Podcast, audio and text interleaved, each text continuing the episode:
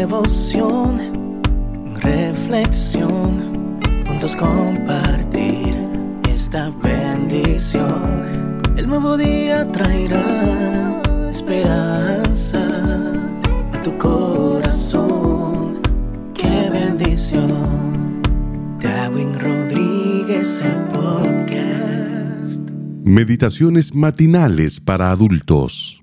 Plenitud en Cristo. Escrita por el pastor Alejandro Bullón. Obras. El cual pagará a cada uno conforme a sus obras. Romanos 2, 6. Por algún motivo, muchos cristianos no entienden el lugar de las obras en la experiencia espiritual. Las obras no salvan a nadie. La Biblia enseña con claridad meridiana que la salvación es únicamente por la gracia maravillosa de Jesús.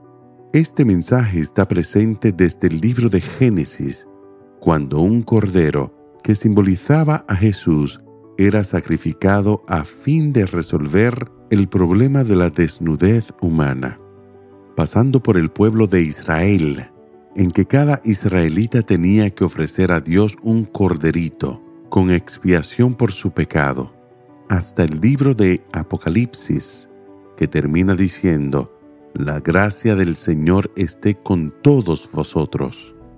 Pero el texto de hoy es también claro al afirmar que el resultado final de la gracia son las buenas obras y que finalmente seremos juzgados por lo que hicimos o dejamos de hacer.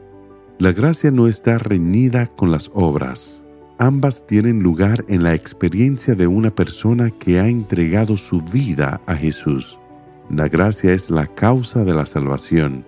Las obras son su resultado. La confusión sucede cuando cambiamos los papeles y pensamos que las obras nos califican para la salvación, o ya que fuimos salvos en Cristo, no necesitamos preocuparnos por las obras. La otra confusión surge cuando deseamos que las buenas obras sean el resultado de nuestro esfuerzo. Si para alguna cosa vale el esfuerzo humano, es para buscar a Jesús y mantener con Él un compañerismo diario a través de la oración, el estudio de la Biblia y la testificación. ¿Por qué se necesita esfuerzo? Porque la naturaleza humana que todavía cargamos nos conduce lejos de Dios. No es natural que quiera vivir en comunión con Jesús, pero el hecho de que no sea natural no significa que debas quedarte vegetando en el terreno de la mediocridad espiritual y aceptes pasivamente una vida de derrotas espirituales. La victoria es posible con Jesús. Por eso, el libro de Apocalipsis está repleto de promesas para los vencedores.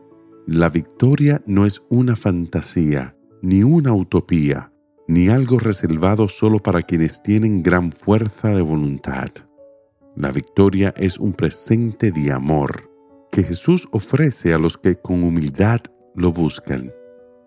Haz de este día un día de victorias espirituales y de muchas obras, sabiendo que Dios pagará a cada uno conforme a sus obras. Que el Señor te bendiga en este día. Sé fuerte y valiente.